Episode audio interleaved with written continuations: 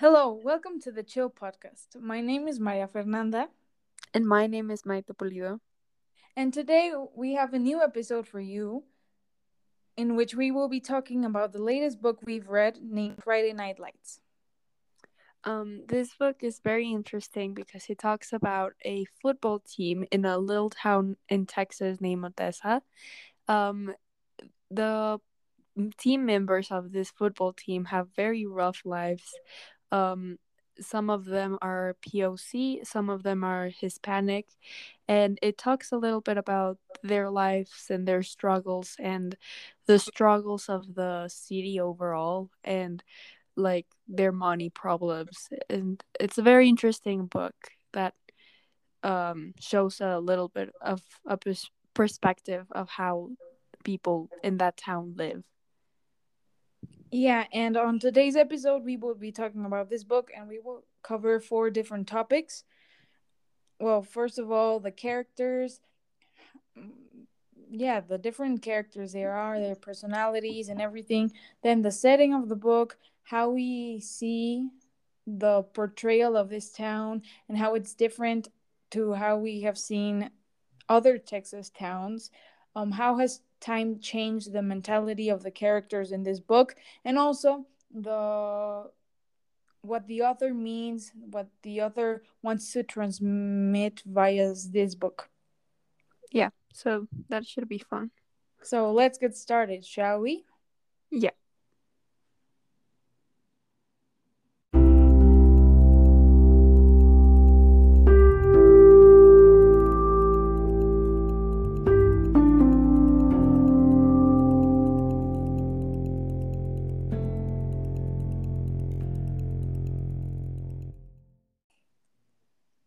Okay, so as I've said before, we will start talking about the characters of this book. Um, the first character that comes to mind is Boobie, which Maite will recognize easily yeah. because the narrative um, sets him first. And we will talk about a little bit about his personality, background, and everything. And then we'll, yeah, yeah. extra details. He seems like um, from the start not like a main character because there's many members on the football team, but yeah. he seems like one of the like he he like he seems like an important character from the yeah, start. One of the most important, yeah. Yeah, and it's we know his background and like uh his life experience m- more detailed than other characters which yeah. is he he went through a lot of trauma they all did but like boobie Boobie has one of the, I'd say one of the most trauma out of all of them. Yeah, I definitely agree. He had like a traumatizing childhood, and well, yeah. we will tell a little bit. Um, Boobie was well a kid that lived in Houston with his father, but um, their parents were not together, and his father had a girlfriend who, when he wasn't in his home, his girlfriend hit him. And so when Boobie went to school, um, the teachers found out, and then he was um, taken to a foster home. Yeah. Um, so it, it's very interesting because they, I think this is one of the first books I've read that it actually touches on like a serious topic that it's like a child parent, yeah, child abuse and like foster care. I saw a series of foster care ones, but it, this is different because this is more like real. The other one was very yeah. traumatized. yeah. I think what you're talking about. But um Boobie like it's it's yeah, as you say, it's very different from other books we've read because none of them talk about foster homes. And I think after that when the author tells us that Boobie is on a foster home and then how his uncle saves him and takes him to Odessa and everything like that. It kind of builds up to tell you more about the personality of Boobie. And it's kind of interesting after that because it also tells you that Boobie is a, a very talented kid at football, but he's struggling in school. And I yeah. think kind of connects to the problems he had when he was a child. Yeah, of course. Like he, even though he's a very talented like guy, he mm-hmm. also tries his best. Like he puts effort on football because he wants to go to college. He wants to Yeah. have like to, he wants to escape like all his trauma and all his past like life. And to be able to do that, he needs to go to college and have money and be able to build a life from himself because right now he's a minor. He cannot do that.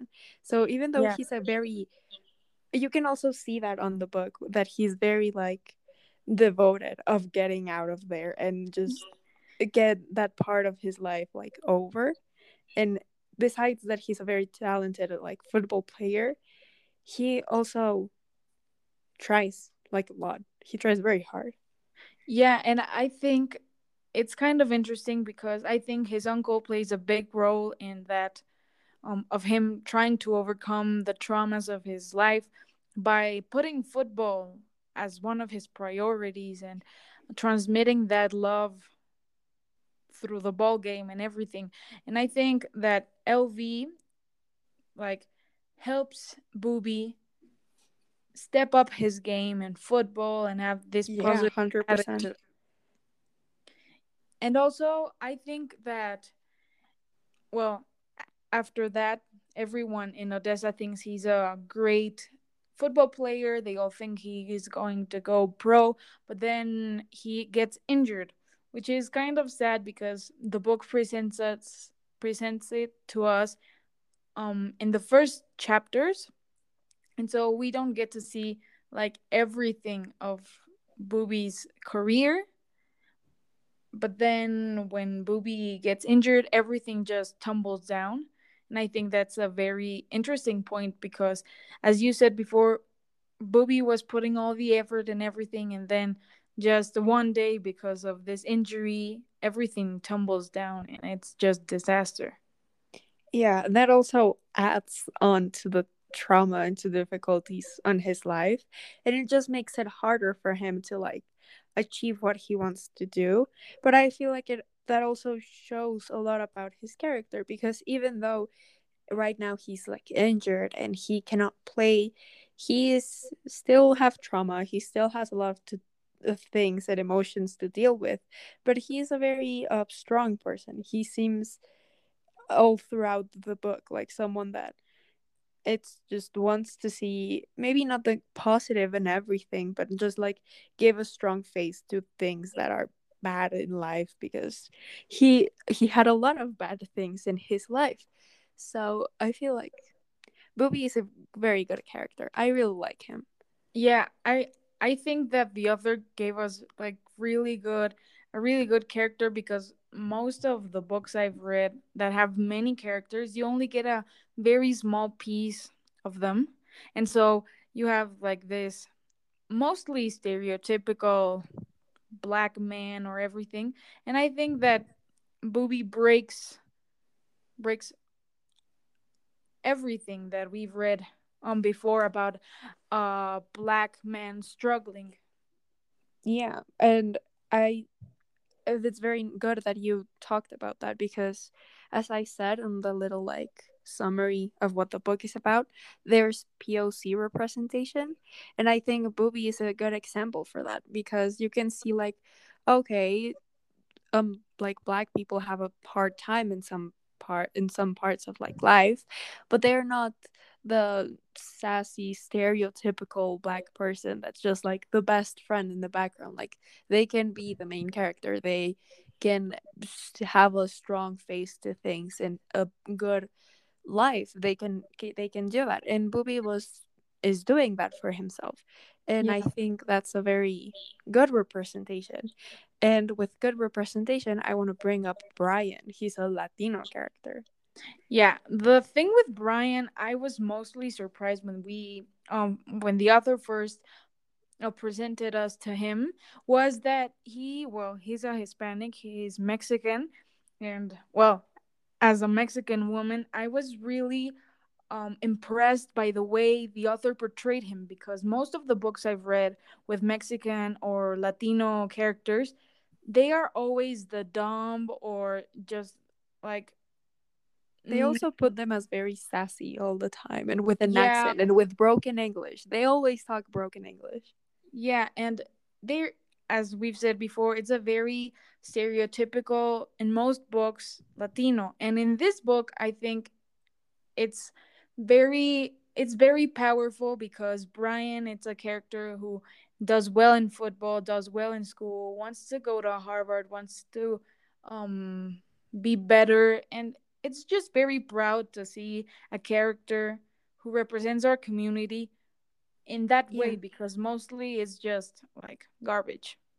Yeah, I agree. And also with Brian, you can also see that he has a very clear goal of what he wants Yeah. to do. And it's not Totally. as like it's not as like um how do you say it? It's not as obvious with Brian that he wants to get out of the town as with like Boobie. But he but he also wants to get out of there. Like he wants to go Yeah. to Harvard. He's putting a lot of effort in school and in football and he's talking to his dad about like just leaving and it's not like it doesn't it's not as intense as with Boobie. Boobie just wants to get that part of his life over with.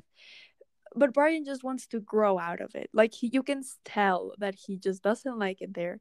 He wants to make a better life for himself. And I feel like that's Yeah. something in common with most of the characters. They they are looking for something better and Yeah. looking for for like a way to get maybe not exactly out of the town, but a, out of the position they're in like right now. Yeah. And I think that it's also very interesting the story of, of Brian's father because his father was a very poor kid, Mexican American from El Paso, and then he becomes a lawyer. Well, he has a criminal record, but then he becomes a lawyer and he also, as his son wants to do, he wants to change how things are going. And that's very inspirational for kids who might be in the same situations and everything. It gives you hope for the characters and you definitely I will for me specifically you I I root for them. I especially for Yeah. Brian. I, I root for him. Yeah, and with his dad, uh, going a little bit back to the stereotype typical things. Normally, Latino characters are portrayed as lazy and as if Yeah. like oh you're a criminal well you're gonna be a criminal for the rest of your life or like um drug dealers or like you know yeah. they're everything every most of the time there's good representation on media of course but like most of the time they're portrayed like that and Yeah. it's very cool to see um mexican guy with aspirations that he wants to go to an ivy school. Oh and he wants to um like do go- good in school and with Yeah. the background of his dad working hard even though he has a criminal record he wants to work hard to give his kid a better life to give himself a better life. And now he has like a stable job and they're living in a decent town in united states be having the chance that his kid is gonna maybe have the chance someday to go to harvard that is also very cool and i like Yeah. that part of the representation. Yeah. I I also do very much. Yeah. Okay. Next, uh, do you want to talk about Mike? Yeah, so Mike is uh, also a kid from the football team. Um, the book tells us that when he was younger, his father died because um, he was a drug addict. Well, we infer he was a drug addict. And so the book portrays Mike as a very insecure kid, although everyone likes him, he's really cool and everything, but he has this that he always think he's wrong, that he's not good enough and everything. And, and so I think he, he is also a different character from what we normally see because normally the popular kids or everything are very confident and everything and Mike isn't really the case. Yeah. The thing with Mike is that he's I, like I feel like every character has their little like dose of trauma and of men of like mental illness and things. But Yeah. I feel like Mike is a good representation of like it doesn't matter how like severe things were like maybe if you compare like his father dying then with like booby that he was like abused and he went in foster care and he doesn't see get to see his dad or her mom or his mom like maybe you would be like okay mike's is like little bit less but it also it's a good Yeah. representation of like your life can be perfect and you can still have issues and you need to cope with them. And mike is not coping with them very well but like you can see that he's not doing well. You can see like oh he thinks he's not good enough. He thinks he is bad at everything he does even though you can clearly see that he isn't. He's a great football play football Yeah, player. He's a he cool has dude. friends you know? Yeah, I- I totally agree. And the it's it's interesting because everyone in the book, as I've said before, everyone is like Mike's cool. He's he's a nice guy. Even the author tells it like that way, but inside Mike is very insecure.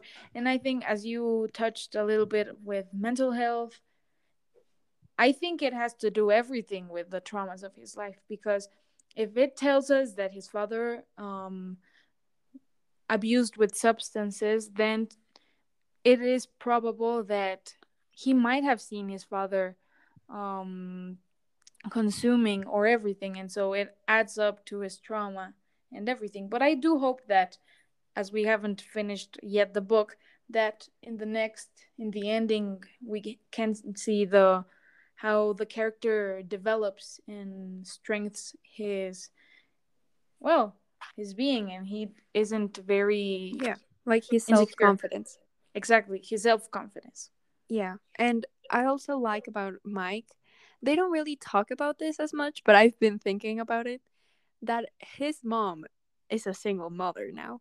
Like yeah um his father died when he was very young. So he was raised by a single mother. well I feel like, like- 10 10 years he was Well 10. yeah, that's that's pretty young. well yeah it is Um anyways, uh yeah, so his mom was like raised the child all by herself after also herself dealing with trauma and i feel like also that is very hard for mike because i think they touched a little bit of what her mom did. I think she bought things in mexico and then she brought him brought them to odessa to sell them. Yeah. And so that is not like that is not a high paying job. Yeah but I feel yeah. like for Mike that also adds to the layers. Like, oh, my mom is trying her best. I need to do my best. I need to whatever. And then he's Yeah. like, he doesn't feel like he's doing his best, so that just makes him feel worse. And so Yeah. I feel that's very cool about Mike. Well, not cool. Of course, it's not cool, but like it's very interesting about Mike that you get Yeah. to see the consequences of what your parents do on like a child. Yeah, and on top, as you said, on top of the all the trauma of his father dying and everything else, like being in a difficult economical situation, because we infer that, as you said before, because um, buying things in Mexico and then bringing them and then selling them probably is not the most um Yeah, it's not gonna sustainable job. Exactly. And it can and it's also not a consistent job. Like if they don't buy you the same as they did last month, then you get less food, you get less whatever they need to like less resources for that month. So I feel like that instability eh, that's also pretty scary and Yeah, totally. But Mike is also a character that lets that has a little bit less description than the others. So it lets you infer a lot of things about Yeah, Mike and the way like his mental health and stuff. I agree. I agree. And so next we have Don, who is well, we think he is the last main main character until well until we are now in the book, and Don is a um, Don is a mess. Yeah Don is a difficult character. Like he, yeah, I don't know. He is weird. Well, not weird, but Oh, he has again. They all have a lot of problems, but yeah, Don- totally, totally. Don's problem is that his dad was an alcoholic. Yeah, Yeah. okay, yeah.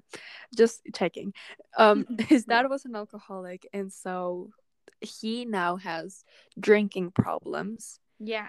And He- he's also very violent. Like He's very violent. He gets in fights every day and he doesn't Yeah. care about anything. But he's also on the football team, which I think that is very interesting because like why would the school let someone as bad as Don just stay on the football team? yeah, I would if I was the school, I would probably first um manage. You know, check with him. He's clear, he's clearly not doing too well. Yeah, he probably isn't. Like, I don't know. And he's actually the opposite of Boobie, Brian, and Mike. Like, Yeah. they all stepped up the trauma. And Don is just, well, as we see, he's just like very chill in all these problems that are around him. And he's involving himself more into these bad things. And he just Yeah. doesn't want to have a bigger vision of his life or anything. He just wants to be same as his dad, I think. Um, I I don't think that it's because I don't think he's doing it on purpose. I don't think he's like, oh, I want to be like my dad because my dad is a lazy person that does nothing all day. I don't Yeah. think that's what he does. I think he's it's more of a thing where he probably thinks he's helpless. So he's like, okay, Well, um, yeah. I have friends now. He's like, okay, I have friends. I can get drunk every night, and it's better than worrying about my problems Yeah. and everyone has a different way of coping of course don's For is not it's not very healthy it's probably a very bad way to cope with I- their issues yeah, to- totally. but like hopefully hopefully i hope for his character that he gets better you know he's he's Yeah. in high school he can get I do I too. think- like it Yeah. might be the rebellious kid um becomes good or steps up his game or something like that. I I hope Yeah. so too. Yeah, but it, it is hard to like just also if he's starting with alcoholism and it becomes more serious, that's something gonna that's gonna be very hard to get out of. But I just Yeah. see uh, Don as someone that feels helpless. And I feel like also Don has a little bit of the same mentality as Mike that he doesn't think he's like good enough. He like his father clearly like didn't care about him Yeah, he and doesn't I- have the great you can also infer well i infer Yeah. that don is an actually pretty smart kid but he's just like he's just done with it he's like okay my Yeah, life is not totally. going good probably won't get good so might as well just do whatever i want now i'm yeah, not gonna have consequences later of Because- course. yeah And also, something interesting is that the book touches that the only thing connecting Don to his father is football. So, when football season is over, they just do- don't have anything in common. Well, they do. They're both alcoholics, but aside from that, they don't really have a good relationship.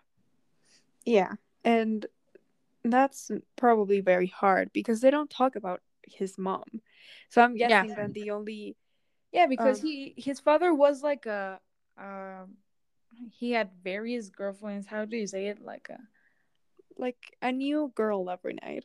Say, you just yeah, just put it yeah. like that. Base, that's basically it. yeah. So that's probably also very hard to just have one parental figure in your life, and then that parent. It's not even Exactly. a parent. It's that's not a parent. They're just Yeah. there, assigning the kids papers for Yeah. school. Like his father behaves as his he was his friend, not much like a parent. Yeah, and not not even as his friend. They didn't talk. They just talked about football when the season was on, and it was like a conversation, like, "Oh, how did you do? Oh, I did pretty good in my game. Oh, okay, cool. Good luck Yeah. next time, I guess." You know, it's it's Yeah, it was not. He was not even a friend. He was just Well, there. it's to- like an like He was just there. weird neighbor kind of thing. Exactly, exactly. And so that also is like Don raised himself. Yeah, that also basically, yeah. that also lets you infer um Don, like Mike, it doesn't have a lot of description, so it, it's a lot of to up to the imagination and a lot for you to infer. So, yeah. of course, we think that Don raised himself. I don't know if you agree with me. I, I do, I do, I really do, because as you said, we infer that his father was not really present. He was a uh, well, he was always with a new girl, everything, and he wasn't really mature. Well, dropped out of university. His son traveled with his mother, and then came to his father on vacations, but not really a strong relationship. And I think I do agree with you that Don basically raised himself, and when he was in Odessa, he had to take over everything because his father isn't yeah. present. Yeah, he's like his father is there, but he's not present, and so Don, I feel like that contributes to the fact that Don just doesn't care at this point. He's like, okay, I I am mad. How do I express that I'm mad? Well, I'm gonna go fight with the kid that was mean to me yesterday by an insignificant thing. Yeah, also, or whatever also, kid is in the street. Yeah, also basically. Don is pretty racist, so he fights a oh, lot oh, yeah. black people. Yeah, because totally. he just has hate. He this guy just has hate and he doesn't know how to express things. So he's like, "Oh, I'm sad. Well, I'm going to drink to hide that sadness, and I am mad and I'm drunk, so I'm just going to punch a guy." So yeah. I feel like that's uh and also with Don. Yeah, and also as you said, like racist and everything. We will touch this a little bit um later on setting and everything, but he is raised in a part of town where people are really racist. Like they just don't give anything for black people, don't no respect or anything, or even Hispanics. And it is such a it is like the way he was kind of raised because of the father figure so yeah. I wouldn't blame him. Yeah, of course not like exactly. I lo- I like that you added that totally because of course it's his fault. Like he could be like, "Oh, I am on a football team with people of color and they're not too bad. Like they're not bad people. They're just yeah. their skin color is just different than mine." He could do that reasoning, but also yeah. the way he was raised in the area he was raised it didn't allow him to think by himself. It was just yeah. like, okay, you are this, you fit this category, so you need to act this way. And it also, like you said, we're gonna talk about this more in the setting part, but um, it was also the time I think that contributed yeah. to that. It, there were others times like there was absolutely no education, and I think that also a thing that we're gonna talk later on that the school just didn't care about education yeah, and whatsoever. Being, and Don um living in a small town, especially in Texas, well, in the south of the USA, it's it would be pretty common to find people that way. So it yeah. actually would be really hard to find open-minded people. Yeah. So I think that's all the characters we're going to cover. Yeah. I do. So now we get get on to the setting. Yeah.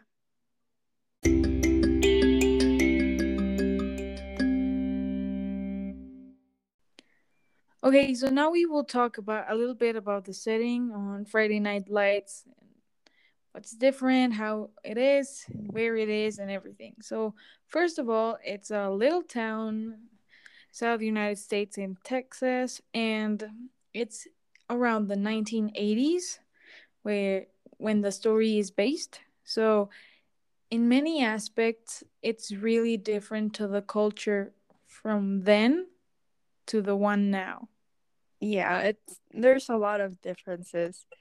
Um of course the biggest one is that people weren't as educated as we are now and yeah. there were a lot of of course there's a lot of technology now that makes us able to be more educated and because it was the 80s 80s people were more racist back then and especially in texas texas is like overall like till this day a pretty conservative place that Yeah. um yeah that you would get like some racist comments sometimes in Texas to this day. Now imagine more than for like 40 years ago. So Yeah.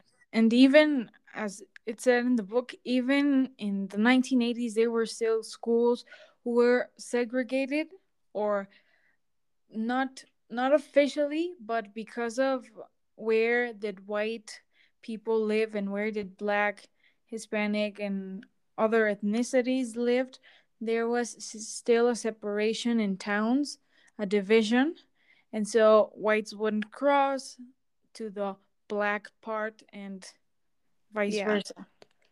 And there was also a lot of they talk about it in the book, but they're like they say slurs a lot too, Yeah, which are hate words. So like right now yeah, we know that we shouldn't say them, but at that point it was not like known. There's also a lot of like tiny things that even though for example the teammates in the football team even though there's a mix of races there's still some people are people that are not as accepting and that are just very racist overall. But that i think that's also an influence with the time and with yeah, the place yeah. So I was thinking that even in the way the author writes, it's yeah. kind of um he incorporates these racial slurs which might um in today's time might not even be published. Yeah and yeah so no that's a, kind a of a different perspective because well when you publish them you open it to the public and because now those racial slurs have such controversy and such information behind them then it is irresponsible for companies, um, publishers specifically, to publish books which include them, although they give a better view of how the the character thinks and how the yeah everything about a character. yeah and yeah like it wouldn't even be published now and it also shows the difference between like how long we've come in yeah, the years we've made. and the, the exactly the progress and the change that it has been from the 80s to now because Yeah, if you put it in perspective like the 80s but by the 80s like yes there was still segregation and there was still a lot of racism but there was not like slavery right yeah, so that was a big step. So if you look it back, you're like, oh, might not be as bad, but it was very bad. It was very bad, and there was especially like, yeah, there's still bad things going on today. yeah, Now but imagine four especially years ago. like especially on small towns in the in the south of the US th- they're still very um patriotic white supremacists there but e- imagine then in more than 50 years back. Yeah, so yeah, it, it will be even more intense their thoughts and everything. And so it's kind yeah. of different to what we would see now even in small texas towns I feel like you can see the change and like the progress because you're like, okay, um the school is mixed and the um like the football teams are also mixed and people of all races come here. But like segregation was still happening. Um people still use some hate words that are now now that we know the background of them we would like you're supposed to never say them. Um yeah so like it puts in perspective like oh yeah they came a long way. It's also to me it was even a little shocking in both parts that one they were like still so uneducated and that there yeah. was still segregation going on. Because if i think of the 80s i don't think that it was that long ago. I know i was not alive but it was it doesn't feel like it was very long ago. Yeah, yeah, of course. But even like it feels close, but if well, as you said, if we put it in context, we weren't born yet. Our parents were pretty young, so yeah it isn't. But it is still like fascinating. Well, not fascinating, but interesting to think how many things were were people able to say in that time because in this Yeah. time basically as we have the cancel culture everything we say basically hmm, gets people into trouble and then it was um people had very controversial opinions and they could just talk about them and free speech Yeah. i guess And that also reflects a lot on the characters, especially on Don, as we talked about Yeah. a little bit. He is a very um racist character. He's a Yeah. character that has a lot of hate and a lot of strong emotions all the time, and he Yeah. expresses them in not a very, you know, safe and peaceful way. He expresses them violently, and you Yeah. can see that by like, oh, he likes punching. He says the hate things and he is the one that's like doesn't like his team because there's people of color there and yeah you know totally you can see how like the areas also where they grew affected them Mhm. um you can see like oh yeah like okay so the Ruby that is black and Brian that's Mexican they go to the low pay school you know like the one that Yeah. has less of a budget and whatever and also white people people go there but it was not majorly that and you know Yeah. that also reflects like the culture of the United States and the southern states mainly especially again on the little towns we're like okay so like they have less money so go to the school with less funds and um white people are not going to go as much to the school because there's black people. And so there's like this underlying racism that is also like like for now looking it back it's like a lot but at the moment it Yeah. was like not as bad it was seen as not as bad Exactly. And also, like something on a good note is that the author reflects both point of views. We have Don as we have mentioned various times, as a racist guy, and we have the other side of the coin, which is Mike. He is also Yeah. white. He is very. He treats very differently his uh, mm, teammates, his black Hispanic teammates, and so here the author portrays Don, which is like the the past mentality, and Mike the new millennium mentality, which is more Yeah. appealing to what we think now. Yeah, I agree. Mike is like, I don't know, like if I was the author and writing it, like at that time, it would be like, uh, what I hope the future is like, that it's very accepting and inclusive and has, um, Though, and has, it's very inclusive and it's not as, it's not full of hate like it was back then. There, of course, there's still a lot of it, yeah, but we've So- come a long way and you can see that. yeah. Though we have to take this in mind that I think the author is based on true people. So the book is based on a real story, and so that even gives like more hope. I think when the book was Yeah. first published, it could get could have given more hope, especially characters Mike and as we talked before, Boobie and Brian who break those stereotypical things. Yeah. That's It- oh, good, oh. you know.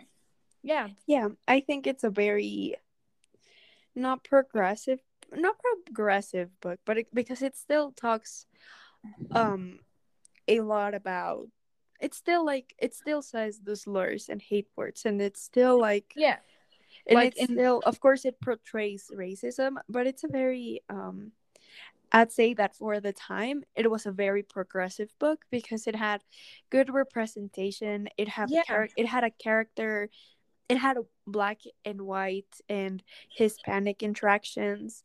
Um, it showed real problems of the real world, like child abuse, um, how public schools don't have a lot of funds for actually education, how yeah, being in a poor environment can affect you. And I feel like that was very progressive at that time because issues were Yeah. not really talked about. Yeah, I totally agree. And something we would we were also planning to touch on was the difference of we both have been to Texas, and so we we have experienced kind of the the Texas um, values and everything, and we Yeah. wanted to comment a little bit on how it's different from the portrayal on the book versus Yeah. the portrayal of what we have experienced. So you can go on. Um, of course, it is very different. Again, the time they're completely different. It's a, yeah, it's a four decades later. Like, of course, of course, that affects it, like just as it is. Yeah. Um, I don't know.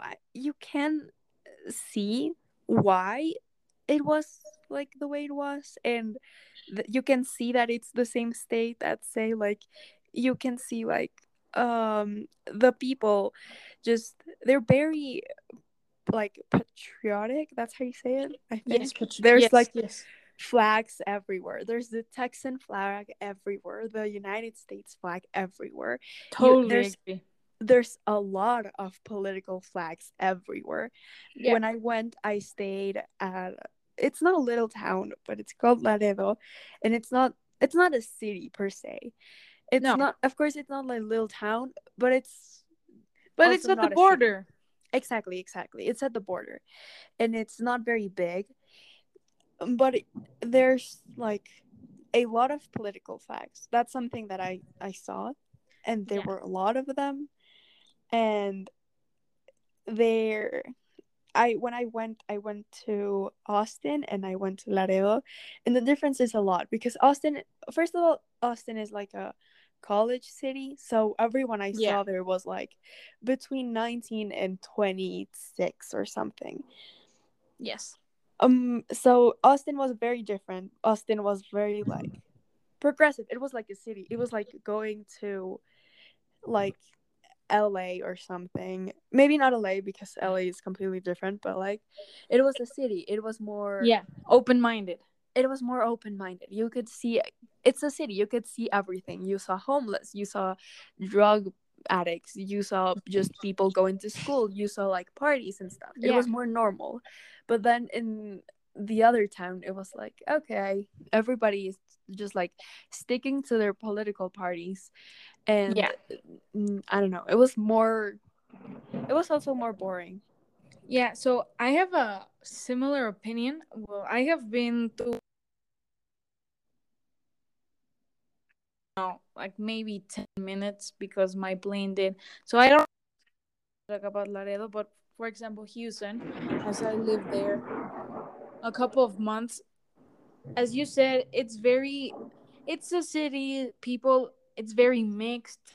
You can see basically everything and for example, something that is usually assumed of Texan people, mm, peop- well, people of Texas in general, and even in cities, as we said, is that they're very patriotic and very, like, are always putting the effort for politics and speaking out loud their candidates and everything. And that's a big thing I noticed in Houston. Yes, they are very patriotic in the zones that I saw. They have their flags on their houses and everything, but politics especially, they don't touch they don't touch it because there's more diversity in thinking.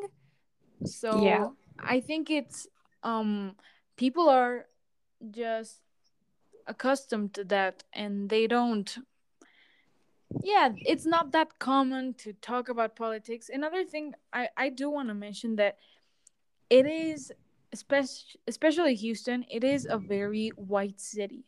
I have seen black people i know black people and everything but mostly like the the beautiful parts of the city the where the beau- beautiful houses are or close to the park or everything are mostly um White neighborhoods. most yeah wh- white neighborhoods exactly and so you can see black people but it but it is kind of mm, less usual yeah i have this a different thing like like i said austin i think because Austin and Houston are both like of the big cities of Texas, I think that's also why it's more like less political.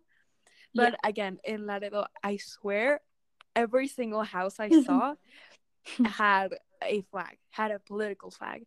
Any there was specifically more of the red party, Yeah. um, Republicans. of the. Republicans.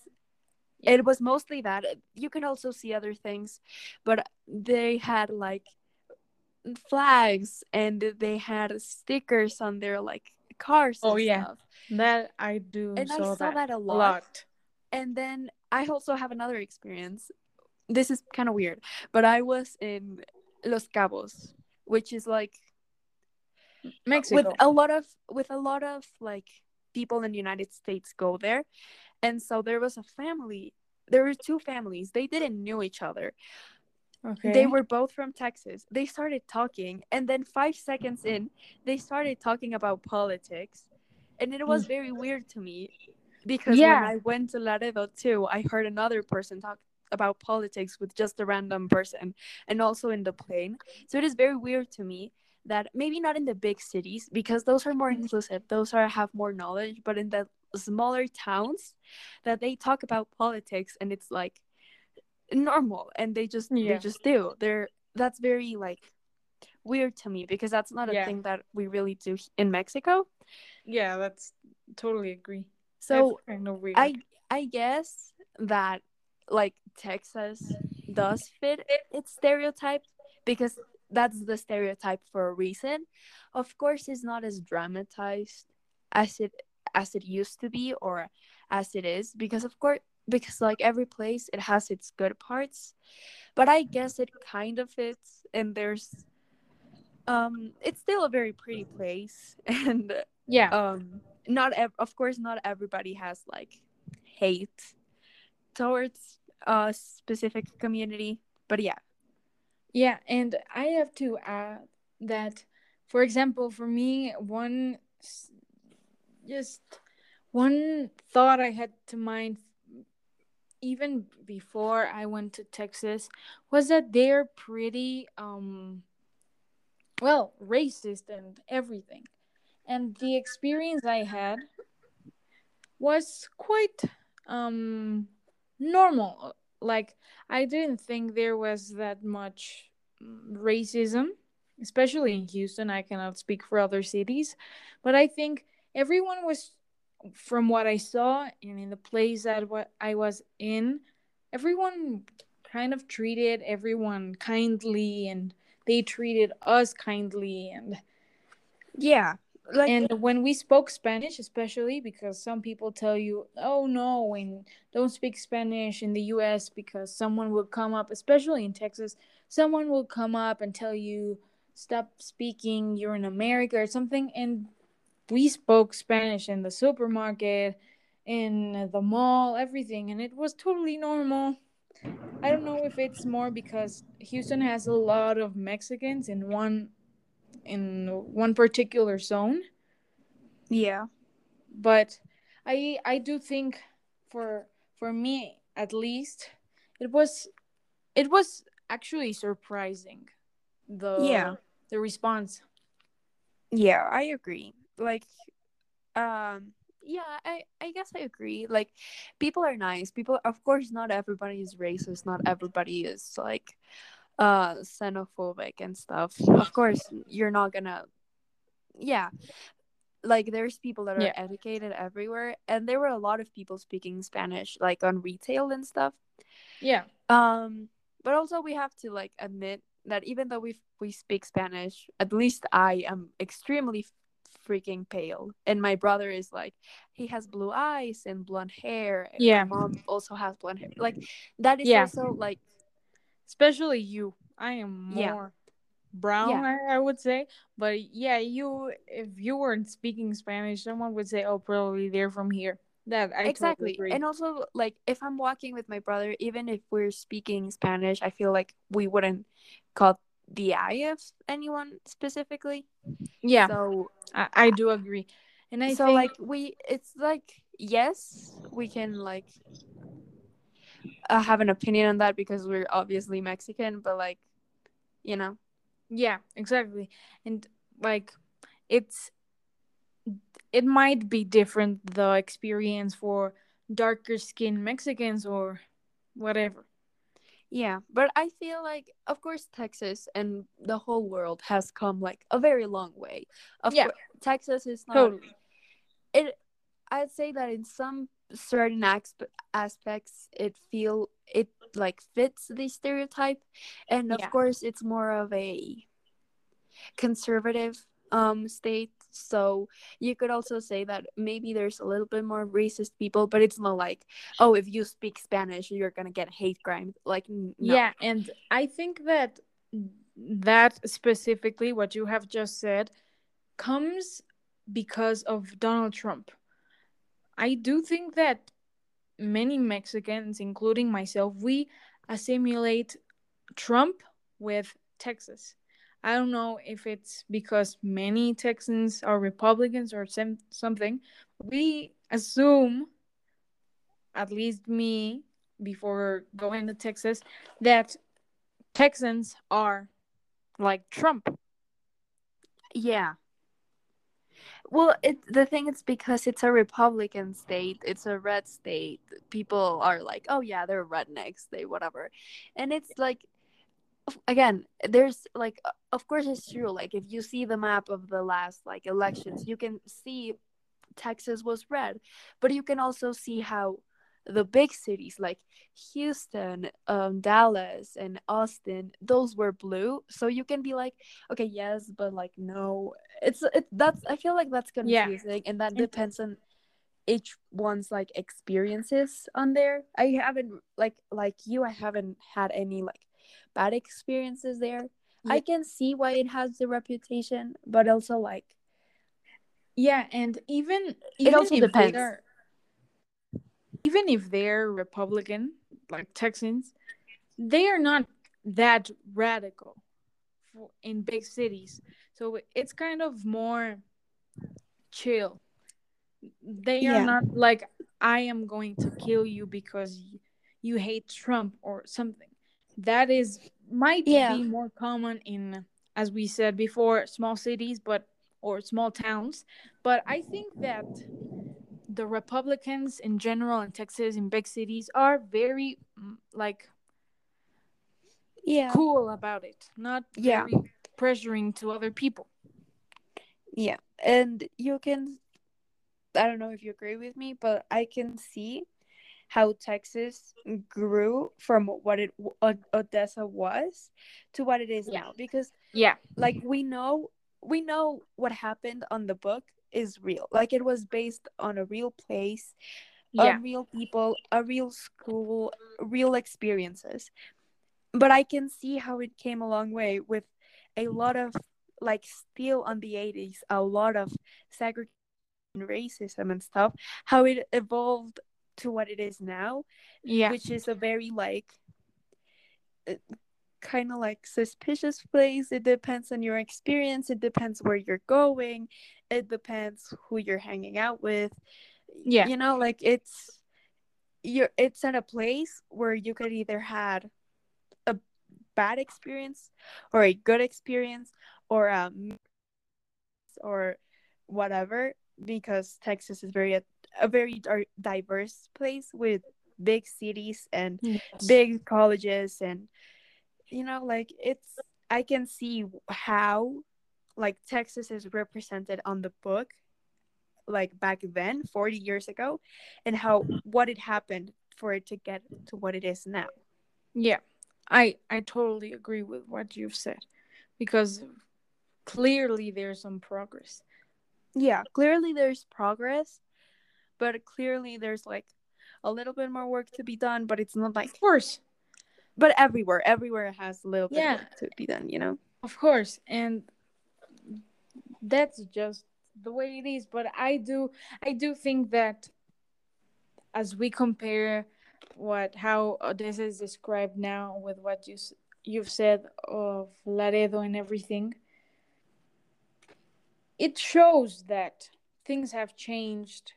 Maybe they're still radical people and whatever, but there's people who are more accepting of other points of views and that's that's great yeah again it, it you can see how it grew from that from like oh okay uh, let's compare a little bit from my perspective i'm comparing more like laredo and odessa yeah. because those seem more similar yeah than, than like austin because that's a pretty big city but yeah. for example i could see how it became like less radical and people became like more educated to get to the point where they are right now.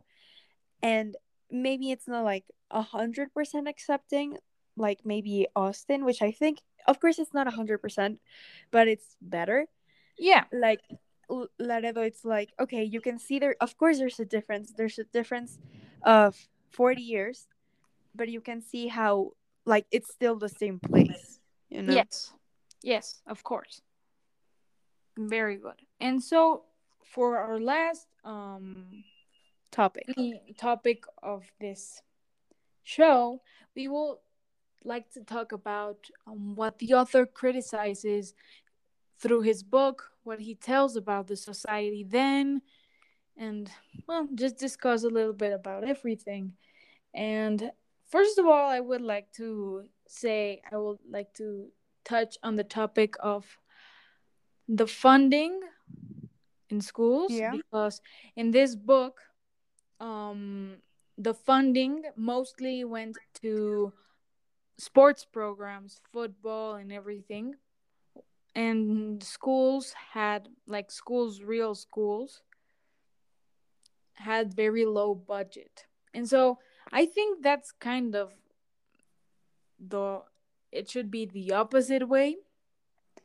Yeah, I feel like maybe not the opposite, but equal. You know, like of course sports are important, and for some people, like for some of the characters that have like very a very hard time in school. I get why football would be their only opportunity but like why would that have more money? Well of course we know the reason why it has more money. It's because it brings more money to the school and to the town yeah. in general. Of but course. still like education is very very important because yeah and with oh i'm sorry. No with, you with education you can fix the braces things. So like no. it's and even it goes hand in hand. Yeah and even um amplify the opportunities of the children in odessa. Like for example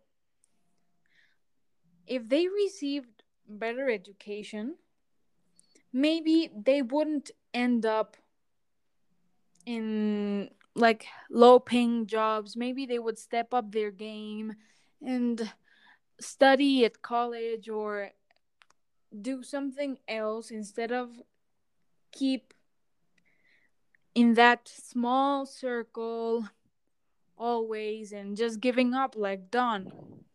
Yeah and what happens is what it's that it is so bad that every single character or at least the four three of the four that we saw they want to get out of there. They want to get out of there as fast as they can however they can. Either it is going to harvard or going getting a football scholarship in another state like boobie or something. Yeah. Like they want to get out of there because it is so bad and they just don't want to come back because they have bad memories.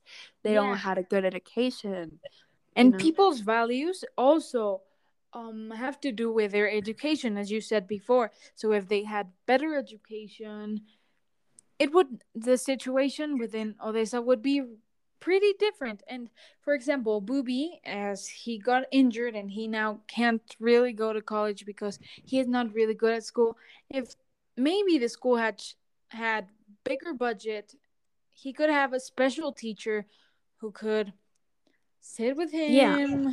and help him go through it. And maybe he could find something else that he really enjoys doing. And maybe he could end up somewhere doing something he loves and not like all his life regretting getting injured because it was his only future. Exactly. Like i feel like education is very very important. And sports are very important too, but like if they were giving a budget, they are I on- I honestly don't know how public schools in the United States work. Of course, they're founded by the government. That's how a public school works in general. Yeah. I don't know what like the budget is, but as far as I know, they get a lot of money. I don't know back. I, yeah. Again, I don't know back then. I don't know, like what is the, like medium. I I don't know. I'm not very. I don't, not educated about that. But I, my understanding or what we read, that's what they gave the school was a lot of money. Yes. Um, totally, and so they used it to build a stadium, yeah. which is um weird and even irresponsible in my opinion because yeah and like the united states is a very rich country always has been. And it's also a very organized place with a lot of rules. And they're like they're very smart too. So like they know like oh okay this school because it has this m- many people needs this many money to uh like have the budget for everything that they need to do in a normal like school system and like yes we see a lot in movies that they cut like the um, art program or they like the theater uh, like club. You you see that a lot in movies. Yes. And i guess that it's like a real problem because if not it wouldn't be like on the media. Yeah. But it's very like weird that in this case they're basically cutting education overall. They're just like okay um we need a new stadium because we need somewhere that people can buy tickets so we get more money and the yeah. town gets more money so let's put i don't even remember the like the percentage but i think it was like 70% of the budget on a new stadium and then the football team and then the rest just buy books or something yeah you know? and it comes from something very um irrational because they did this because they wanted all their players to go pro. And if you look at statistics maybe one of them maybe two but not there's no chance all of them will go pro because in america football is the biggest game. And so everyone wants to be a pro football player. And so to give the kids the the expectation that they will go pro, don't give them a very good ed- education and then disappoint them because they didn't become pro, then they build them up and then basically don't know yeah. what to do after. And the thing is that even even if you get a football scholarship, you cannot fail all your classes and you need no. to go to a good a good college like the state college or the yeah. or, or a pretty big uh, college like you cannot go to community college and and have like failing grades since you were in elementary school and you know yeah. like you still need to have a, totally, an education a base of education of course. and and that is not something that the school is giving them. And exactly. i don't know if they're failing. I don't know their grades. I think they never say them. They say that some like they say boobie does very bad. They say don does not that great. He could he could do better but he he just doesn't. And so it's like okay why is there not like someone helping them? Or why exactly. why are they why like aren't they succeeding when they can? You're just like okay well maybe they're not doing too great but they can win a scholarship for college like yes but to get into college you still need to have good grades no and matter even, how big the scholarship is yeah and even to go pro you have to have you have to finish college first you all. have to finish or you have to be one year to finish and yeah. if you don't do that, you can't enter. You have to prove you have passed your classes and everything because it's part of the rules of the game.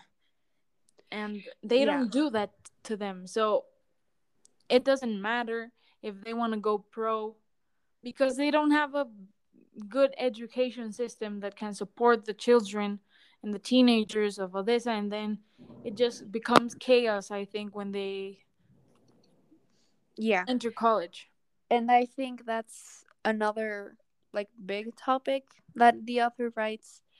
Uh, now going more into a little bit of like talking about how the author just wrote the whole book.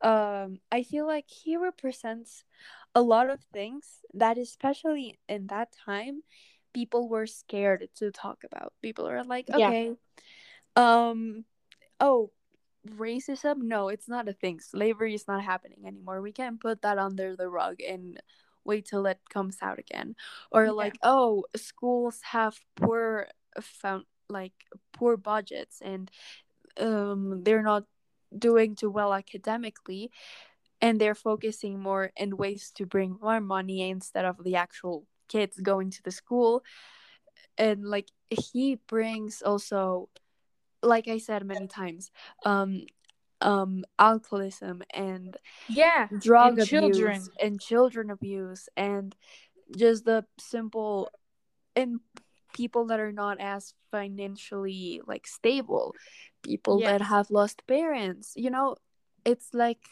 a very real thing that I think people like people today are scared of to, to talk about it, especially back then where Yeah. everything was just like put under a rug and was like, okay, well, we can deal with that when Yeah, we, we can get there. ignore that basically. Yeah, we can we can ignore the problems. We can just like show in media that United States is a great country. And I think we read this on the like on the context of the book on the interview with the author i'm sorry where he talked how in odessa and basically Cannaville, texas they hated the book because Yeah. it basically talked truth Yeah, they about what was going on exactly. And I think that would be it would be a way for the people in Odessa to see the problems and try to fix them, but no, instead of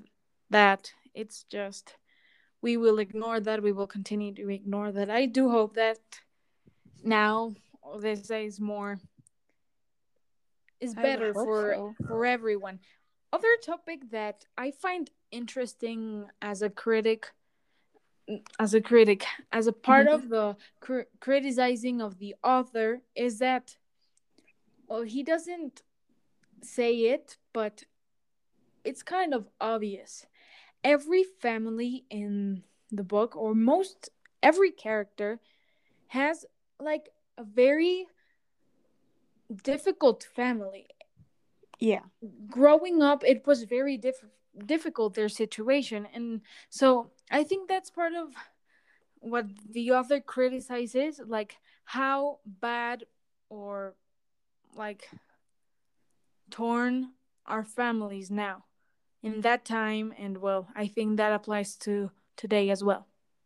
Yeah i agree. Like you know it it shows that not every family is perfect they each Yeah. ho- each have their things and the way and i feel like it also shows that the way each kid grew up it, it perfectly shows what they are at that point like you can see Boobie is very strong and that comes because he basically hid all this time that he was being abused by um his the girlfriend of his dad and he shows a very strong face even if he's not doing okay you can Yeah. see how mike lacks self-confidence because he didn't have that reassurance because of course his mom became a single mom and so she had to be working she was not as present and so he was like alone he didn't have his dad which is like